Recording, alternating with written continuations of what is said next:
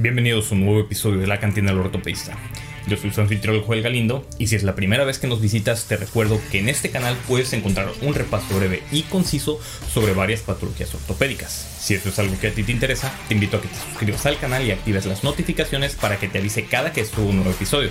Te recuerdo que este programa está dirigido a profesionales de la salud, pero como ya me cansé de recomendarle a los demás que no busquen sus enfermedades en internet y que se dirijan directamente con su doctor de confianza, pues sean bienvenidos todos. Sin más por el momento, te invito a que te sirvas la bebida de tu preferencia y me acompañes a revisar el tema de fracturas y de la tibia. Empecemos.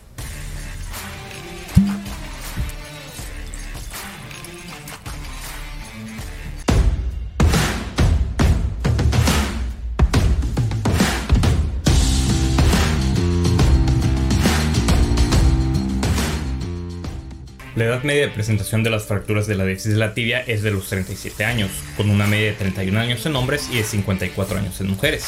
En una población media se producen aproximadamente 26 fracturas diafisarias de tibia por cada 100.000 habitantes por año. El mecanismo de lesión puede ser directo o indirecto, el mecanismo de lesión directo se puede dividir también en lesiones de alta energía, que por lo general son accidentes de tráfico, con un alto daño de partes blandas, un alto riesgo de síndrome compartimental y de fracturas expuestas. También se pueden presentar lesiones de baja energía, generalmente con una fuerza en flexión que provoca trazos de fracturas simples o con un tercer fragmento, más no trazos con minutos o en lesiones penetrantes, que generalmente son heridas por arma de fuego, donde el trazo de fractura y el daño a tejidos blandos dependerá del calibre del arma usada.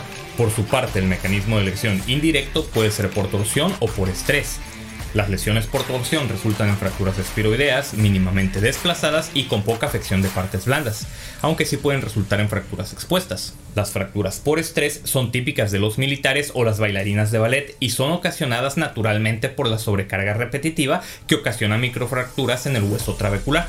La tibia es un hueso tubular largo con forma de triángulo en el corte transversal.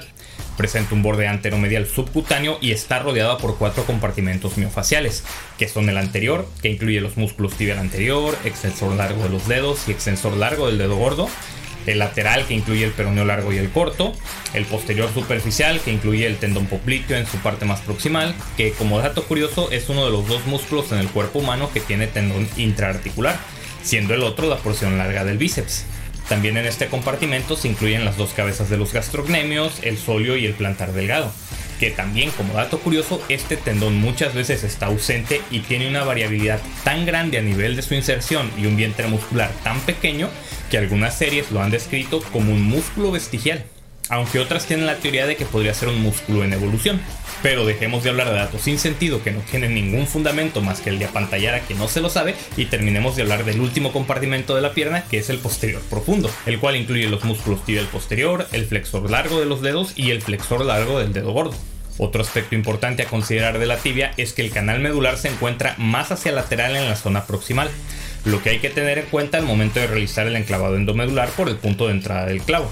Además, en condiciones normales, la diástasis tibial es un hueso recto, o sea que no presenta una superficie de tensión ni una de compresión, lo que significa que cuando hay una fractura con trazo transverso y se coloca un fijador externo dinamizado, el fijador externo cumplirá con el principio biomecánico de tutor. Y solo en estas características se me ha ocurrido que el fijador externo podría usarse como tutor.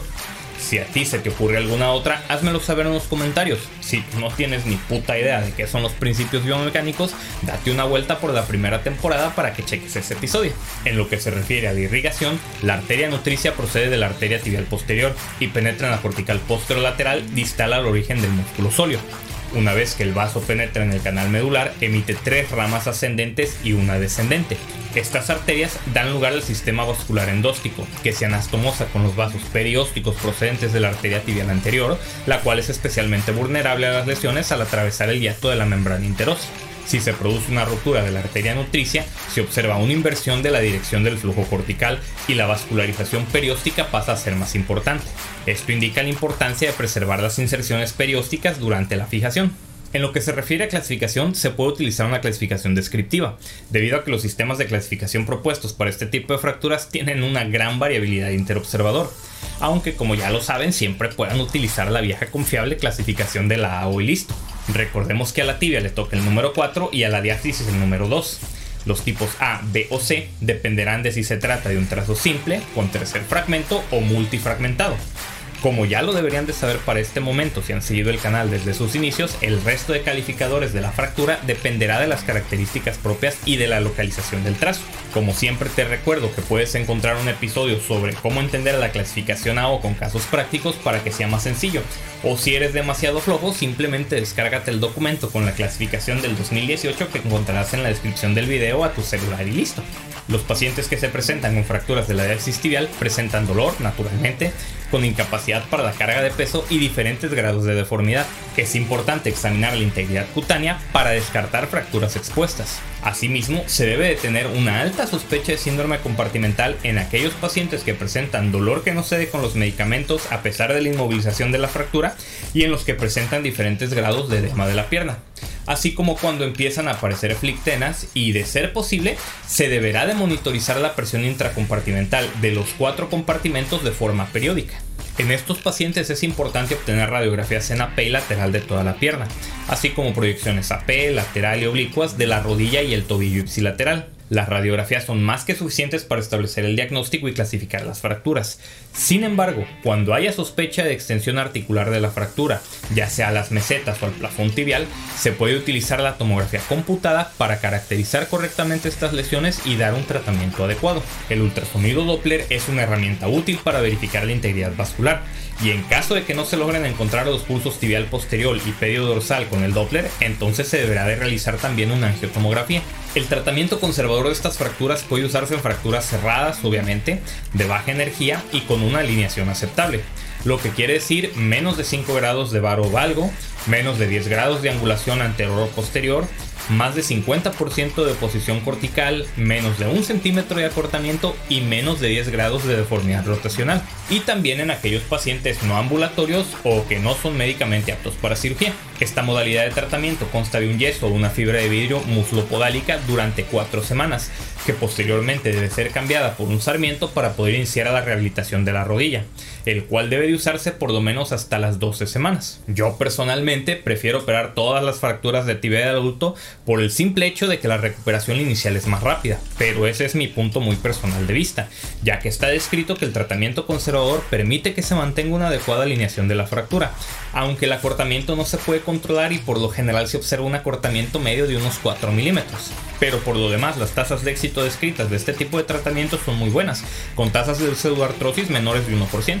El manejo quirúrgico estará indicado en todas las fracturas expuestas y con angulaciones inaceptables. Naturalmente las fracturas expuestas deberán de tratarse como tal de acuerdo a lo que ya analizamos en la primera temporada. El manejo quirúrgico puede ser mediante un fijador externo, reducción abierta y fijación interna con sistemas de placas y tornillos o reducción abierta o cerrada y fijación interna con enclavado endomedular. La fijación externa debe de ser usada como una medida de control de daño solamente, aunque en mi México mágico hay muchos centros donde se usa como tratamiento definitivo.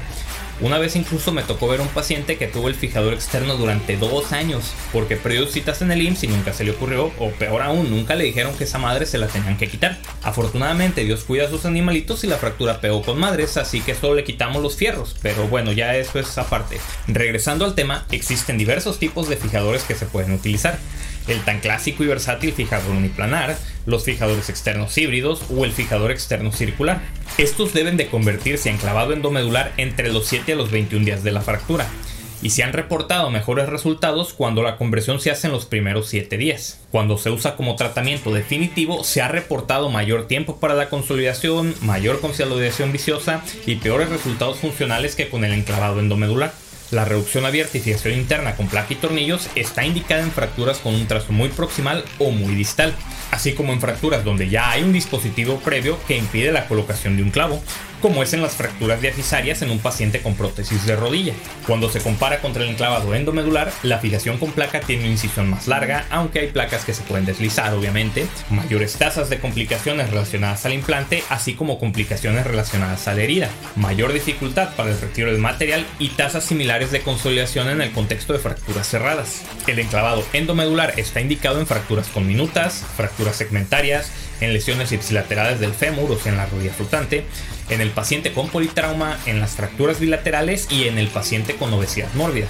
Tiene tasas de consolidación en promedio superiores al 80% y la rehabilitación, la carga de peso y los tiempos de consolidación son más rápidos que con el tratamiento conservador. El enclavado puede ser rimado o no rimado y suprapatelar o infrapatelar. El enclavado rimado ha mostrado ser superior a no rimado ya que muestra tener mayores tasas de consolidación y menor tiempo para la consolidación. Asimismo, estudios recientes no han demostrado efectos adversos del rimado que pudieran ser la infección, la no unión o el embolismo. Y a pesar de lo que se había reportado hace varios años, el uso de un torniquete en los clavos rimados no se asocia a necrosis térmica de la diáfisis. De igual forma, se han reportado mayores tasas de ruptura de los pernos de bloqueo en los clavos no rimados y en lo que respecta al abordaje suprapatelar contra el infrapatelar, se ha reportado mejor alineación de los fragmentos con el suprapatelar, en especial en fracturas del tercio proximal de la diáfisis. Sin embargo, este abordaje requiere de un set de instrumental especial y puede dañar la articulación patelofemoral.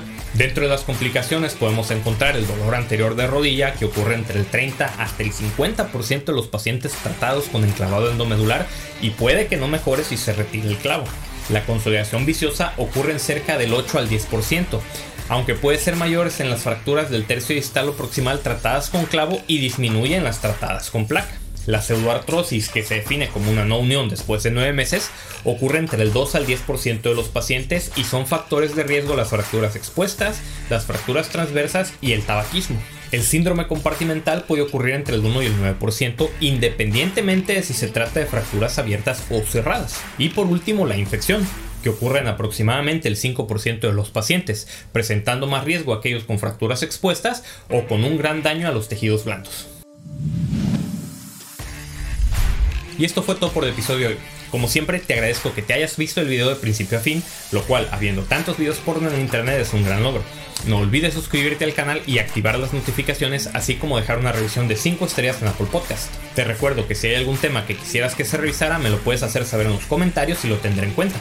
De igual forma, si eres un ortopedista y te interesa aparecer en el programa, puedes visitar la página web www.drcantinero.com, donde puedes ver la forma de contactarme para ponernos de acuerdo. Yo soy Joel Galindo y esto fue La Cantina del Me despido de ti como cada semana recordándote que te portes mal, lo hagas bien y nos vemos hasta la próxima.